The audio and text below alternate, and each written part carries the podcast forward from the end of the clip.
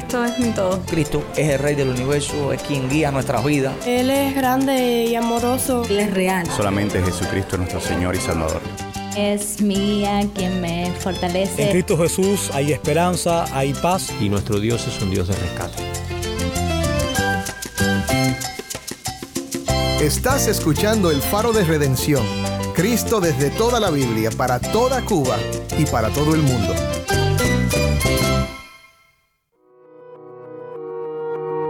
Hola, soy el pastor Dani Rojas, el director y locutor del Faro de Redención. Gracias por acompañarme hoy. Esta semana damos inicio a una nueva serie titulada Cristo desde toda la Biblia. ¿Reconoces esa frase? Es porque es parte de nuestro lema aquí en el Faro. Creemos que toda la Biblia cuenta la historia del plan de Dios para redimir a la humanidad por medio de Cristo y que toda predicación bíblica puede y debe estar centrada en Él incluso cuando se basa en la parte de la Biblia que se escribió antes de que Jesús naciera. Queremos compartir contigo algunas enseñanzas que reflejan este enfoque. Estaremos retransmitiendo algunos programas de nuestro archivo que te ayudarán a ver a Cristo en algunas de las historias más conocidas del Antiguo Testamento. Hoy compartimos una enseñanza de Génesis capítulo 1 por nuestro amigo cubano Alexis Pérez. Te compartimos este programa para que te sea de bendición en estos primeros días del 2024. Así que quédate conmigo para ver a Cristo en su palabra.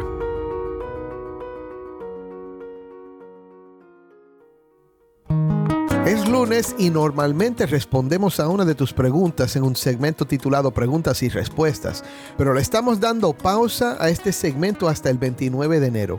Si tienes una pregunta, mi hermano, mándala y pronto la contestaremos. Puedes enviar tu pregunta por medio de Facebook, Instagram y Twitter. Simplemente busca arroba faro de redención o por medio de WhatsApp. Nuestro número de WhatsApp es 1-909-237-8762. De nuevo, 1-909-237-8762. Y si te atreves, deja la pregunta en forma de un mensaje de voz.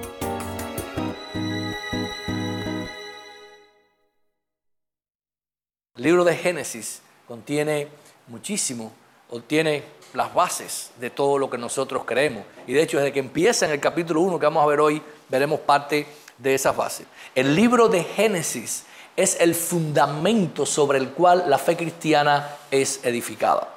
Y vamos a ver hoy en este pasaje cuántas cosas nosotros podemos aprender acerca de Dios, acerca de su pueblo y acerca de lo que Él quiere hacer. El libro de Génesis es el primer de los libros de la Biblia. Es importante entender que el momento en el que fue escrito, Israel había estado preso 400 años, o sea, había habitado en Egipto, habían sido esclavos, habían sido dominados por los egipcios y entonces simplemente sobre ellos estaba toda esta esclavitud. El, pueblo de Egipto eh, creía en, eh, en había, ellos creían en muchos dioses.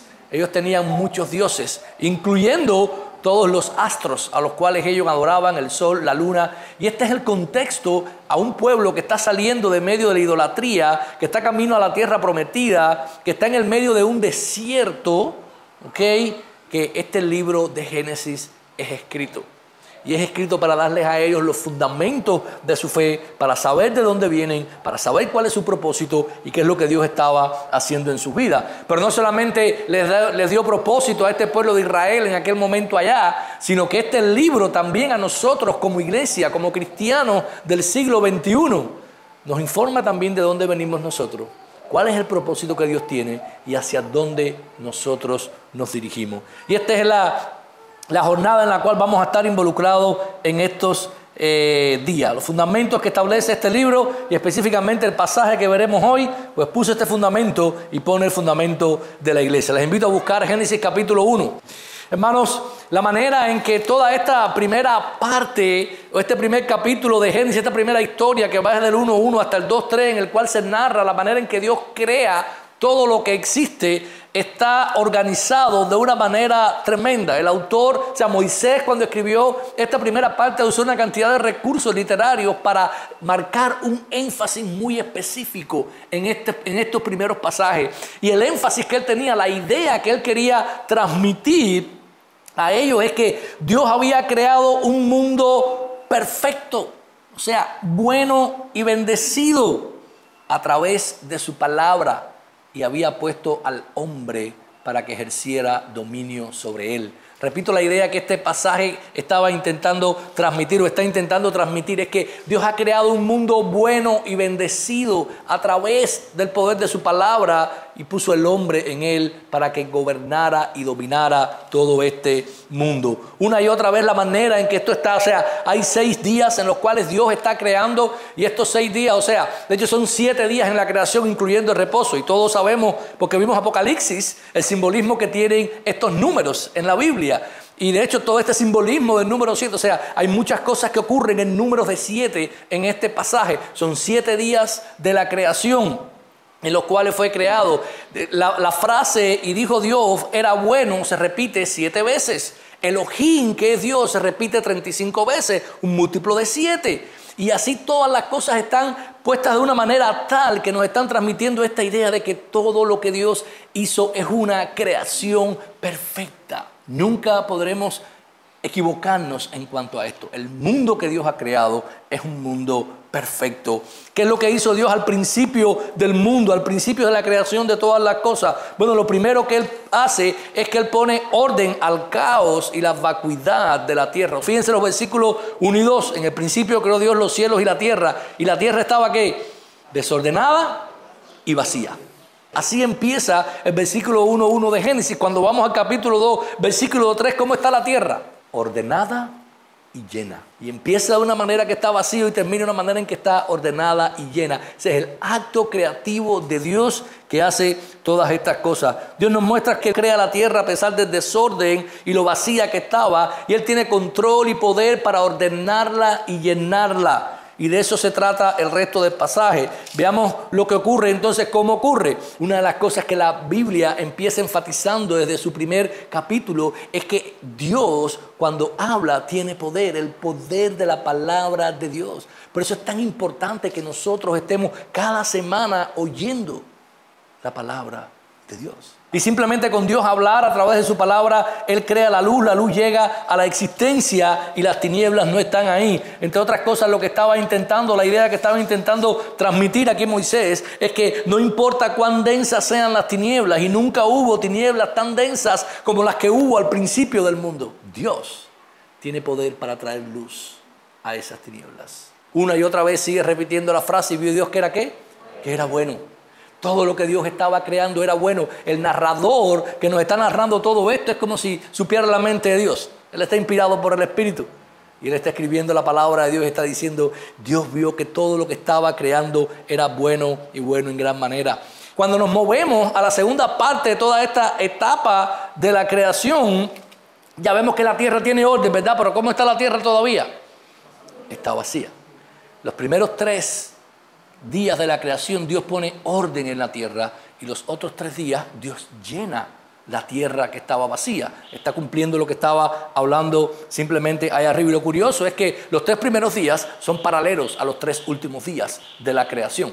Y Dios va llenando cada espacio que Él creó en estos primeros tres días. Así es que en el día 4, entonces a partir de aquí del versículo del 20 al 25, Dios lo que hace es que en este principio Dios crea toda la vida. Dios no solamente crea el mundo y el universo que nosotros conocemos, sino que Dios también lo llena y crea vida en este planeta llamado Tierra.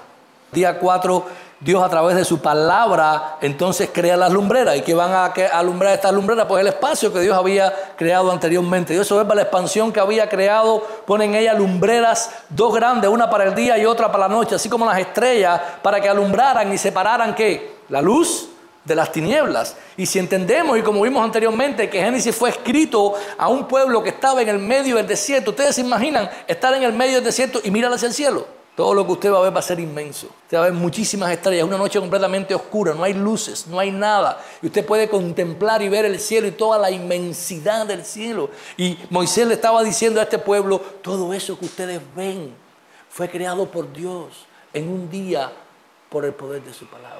Y es curioso, porque ellos estaban en ese desierto porque Dios los había llamado a ellos y les, había dicho, vengan que yo los voy a llevar a una tierra prometida. Ellos estaban esperando que Dios cumpliera su palabra. Ellos esperaran que, que, Dios tuviera el poder suficiente para cumplir esa palabra que Él les había dicho. Y Moisés les está haciendo, miren hacia el cielo.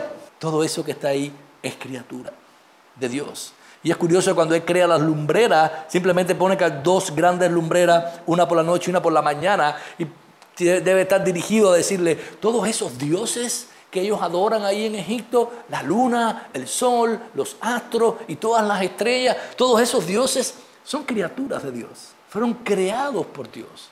El único Dios que existe es Dios. Desde el principio del Génesis, desde el principio de la Biblia, está, estableciendo la idea de que existe un solo Dios y todo lo demás es creación de Dios. Por eso después cuando nosotros vamos a Romanos, vemos a Pablo eh, escribiéndole, diciéndole, o sea, dieron culto a las criaturas antes que al Creador.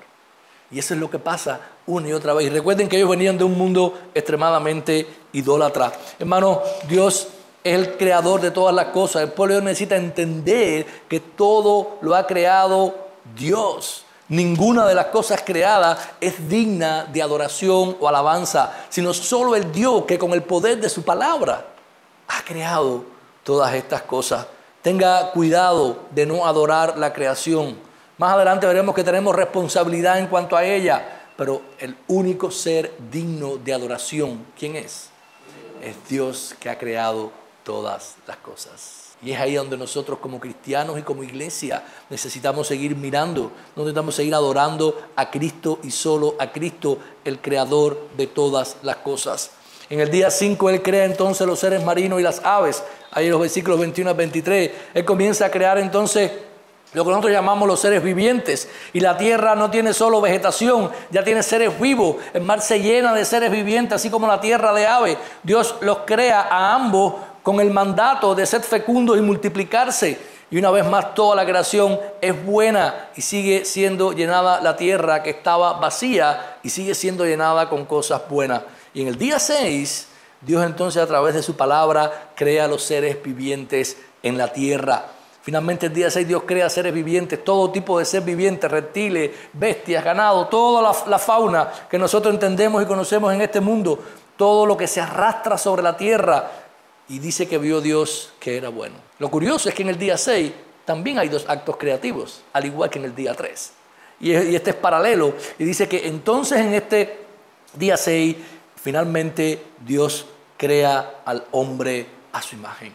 Hay también toda, toda una manera en que está escrito todo este, este primer pasaje de la Biblia, en que el énfasis recae hasta llegar a este último acto creativo de Dios, que es el hombre, y que va a ser diferente a todo lo que Dios había creado anteriormente.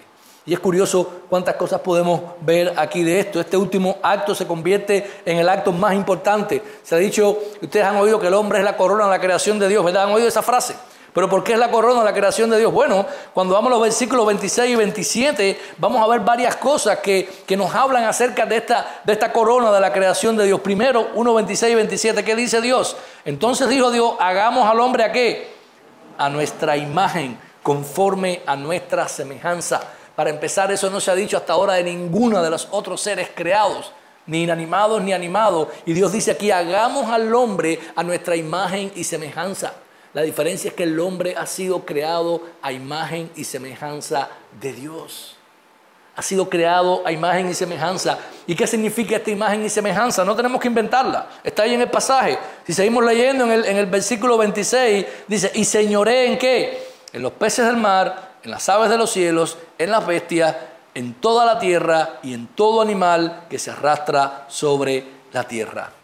La imagen de Dios en el hombre significa que nosotros, al igual que Dios, podemos dominar, enseñorearnos sobre la creación. Tenemos la autoridad y el dominio de Dios para dominar en la creación. Eso es lo que significa en este pasaje la imagen y la semejanza de Dios. Dios creó al hombre con esta capacidad. fíjense que Él pone, y es toda la creación, ¿ok?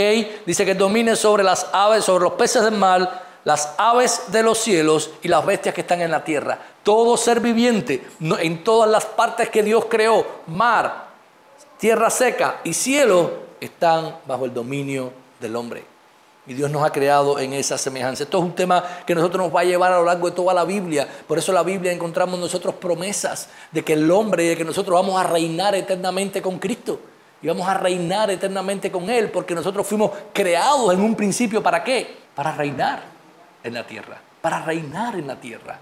Y es curiosa las frases que, esto, que usan aquí. De hecho, estas frases que usan aquí para hablar acerca de esta semejanza del hombre pues está también muy, muy ligada después a otro, otro rol que vamos a encontrar más adelante en la Biblia. No solamente le da dominio sobre todo lo que está en el mar, en el cielo y en la tierra, después en el versículo 31, cuando Dios creó al hombre, dijo que era bueno, pero ¿cuán bueno era?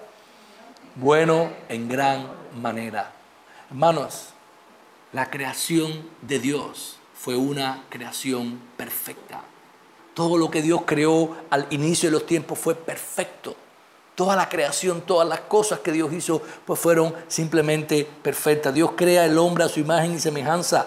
En el contexto en el que estamos, no significa que Él tenía ese dominio, como vemos. La Biblia de las Américas lo traduce de esta manera, ejerza dominio sobre todo lo creado. Es curioso notar que el autor ha ordenado estos tres días, como dijimos, paralelos y está poniendo todo el énfasis en lo que está ocurriendo aquí de la creación del hombre y la mujer también hay muchas enseñanzas. Dice que Él los creó en el versículo 27 y Dios creó al hombre a su imagen. Imagen de Dios los creó, varón y hembra los creó. Fíjense, fíjense cuántas cosas hay en el capítulo 1 de Génesis. Este pasaje tiene una gran enseñanza que va a ser citado más adelante por muchos otros escritores de la Biblia para hablar acerca de la importancia de que el hombre fue creado varón y hembra para dominar el mundo y para multiplicarse en el mundo. Hoy en día, toda esta, en, el afán del hombre de rebelarse contra Dios y contra el designio de su creación, hubiesen deseado que ahí dijera, varón y varón los creó Dios, o hembra y hembra los creó Dios. Pero no, la Biblia desde el principio pone las bases de lo que después va a ser la familia, de lo que va a ser el matrimonio, de lo que, después va a constituir las sociedades y el, y el desarrollo adecuado, normal y hasta de sentido común que existe en la creación de Dios. Y es puesto desde un principio. Esto que Dios creó fue bueno, grandemente bueno. No confunda usted, hermano. No se deje engañar por las filosofías de este mundo. No se deje engañar por todo lo que el mundo está intentando meter en nuestras cabezas. Que yo siempre he dicho, me llama tremendamente la atención cómo el materialismo científico en el cual nosotros fuimos educados ya tiene muy poco de científico. Porque para empezar todas estas cosas niegan la ciencia, niegan la ciencia y el sentido común. Si los hombres se casaran con los hombres y todas las mujeres con todas las mujeres, en unos 30 años seríamos 40 o 50 estaríamos extinguidos. Niega el sentido común, pero sobre todo es una rebelión contra Dios. Lo que yace en el corazón del hombre es esta rebelión del hombre. Por aquí están todas estas enseñanzas que han sido dadas a nosotros. Todos sabemos que a nivel mundial todo esto está surgiendo y nosotros necesitamos seguir luchando. El principio dice que Dios creó varón y hembra. Dios creó un hombre y una mujer con el propósito de que fecundaran, llenaran la tierra para que ellos gobernaran como ella. Fíjense que ellos están llamados a gobernar como Dios un varón y una hembra. Y fue bueno. Mantengamos, mantengamos nuestras convicciones bíblicas donde deben de estar para nuestro aprovechamiento. En el día 7, la última parte de este relato, versículos del 1 al 3, dice que Dios descansa de la obra que había hecho. El séptimo día era, era el día, es el día impar, el último día y es contado entre los siete días de la creación. Pero para este día Dios descansa, Dios reposa de lo que había hecho y Él santifica y bendice el séptimo día. Pero fíjense que Dios no descansa como nosotros descansamos. Dios no descansa porque Él estaba cansado de toda la obra que había tenido que hacer o todo, toda esta creación. ¿Verdad? Simplemente Dios ha descansado de crear, Él ha creado un mundo perfecto, ha puesto un representante de Él en ese mundo que domina y gobierna el mundo que Él ha creado y por tanto simplemente Dios deja, eh, Dios, Dios descansa en ese momento. En principio no había nadie excepto Dios que tuviera dominio sobre la tierra. Ahora el hombre ha sido creado a la imagen de Dios y tiene también el dominio sobre todo el orden creado y sobre todo lo que hay. Entonces este, este pasaje culmina lo que el uno comienza, ¿verdad? No hay orden y está vacío. Dios puede descansar. de su acto creativo, porque ha creado un mundo perfecto, un mundo bueno, un mundo bendecido, que tiene orden, que está lleno y que hay un representante que puede lidiar y gobernar el mundo que Él ha creado. Hermano, el mundo que Dios creó fue bueno, perfecto y bendecido por el mismísimo Dios. Este es el énfasis. Esta es la idea que Moisés nos quiere transmitir y quería transmitir al pueblo. Es un mundo perfecto. A pesar de que el mundo de hoy no podemos ver todo esto en su completa expresión, debido a la caída, aún podemos disfrutar de él. Aún podemos disfrutar de las cosas buenas que Dios creó en este mundo. Y necesitamos seguir adorando a Dios porque Él ha creado todas y cada una de estas cosas. Yo sé que usted puede tener muchas preguntas en este pasaje. Hay muchas preguntas aquí. ¿Fue, fue esto creado? ¿Fueron siete días literales? ¿Fueron siete días en eras?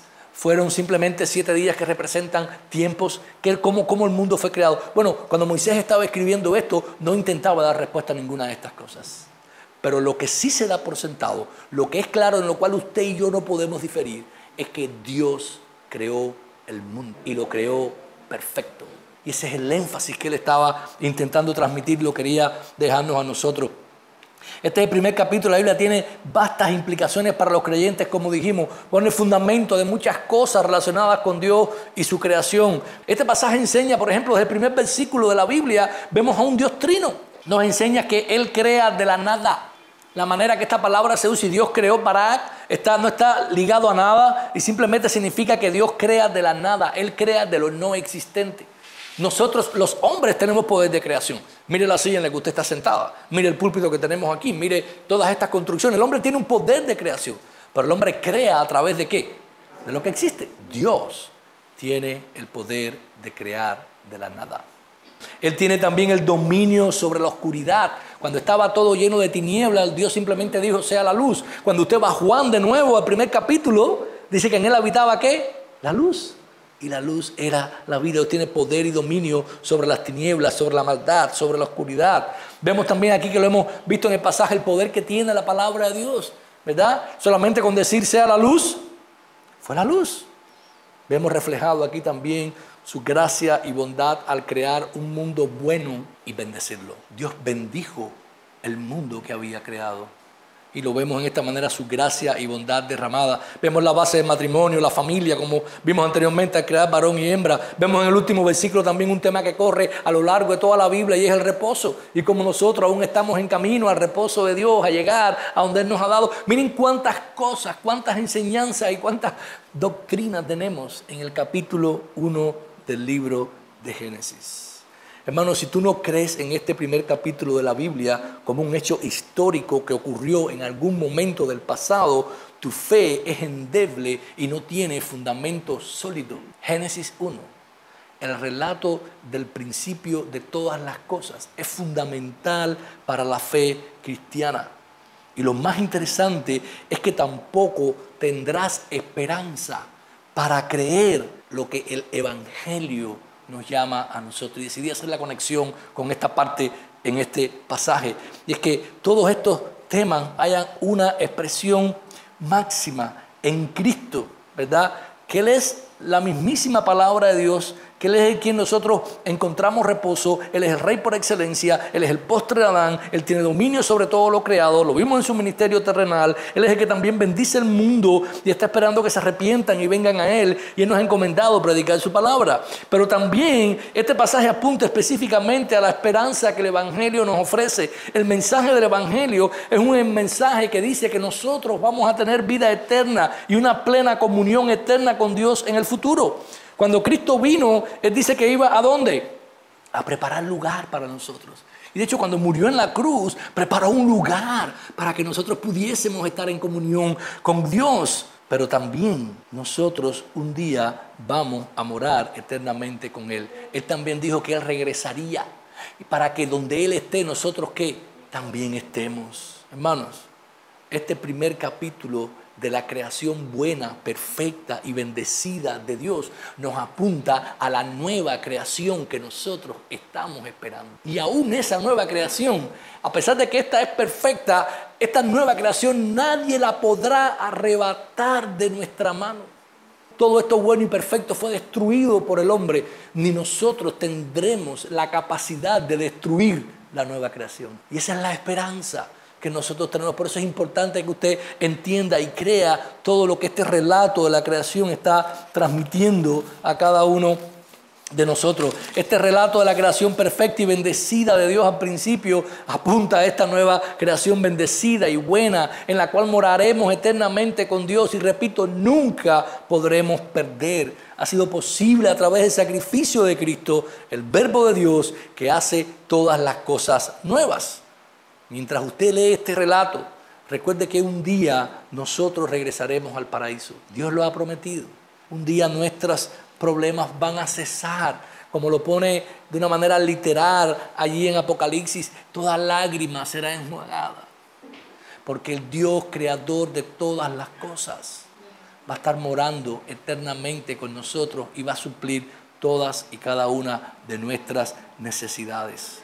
Y mientras usted lee este relato, recuerde también que mientras nosotros esperamos ese futuro al cual nosotros vamos a regresar, ya hay algo que Dios hizo en su corazón. ¿Sabe qué cosa es? Como lo pone en 2 Corintios 5, 17.